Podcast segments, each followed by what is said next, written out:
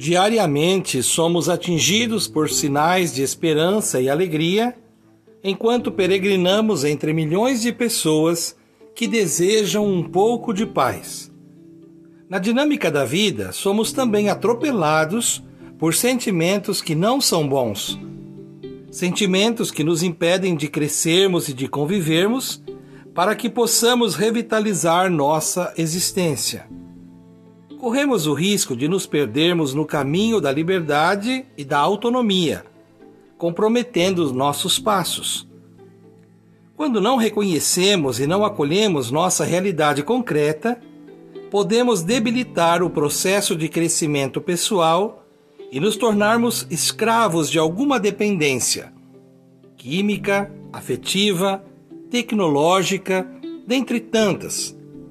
Autoconhecimento é o caminho para identificarmos as dependências que se manifestam. Cuidarmos de nossa saúde mental é fundamental para lidarmos com os apelos que nos propõem a urgência de discernimento e comprometimento. Lançarmos um novo olhar sobre possíveis feridas do passado e revisitarmos nossos sonhos podem favorecer o protagonismo da nossa história. Entremos motivados nessa ciranda de aprendizagens, cultivando a cultura da paz. Um grande abraço.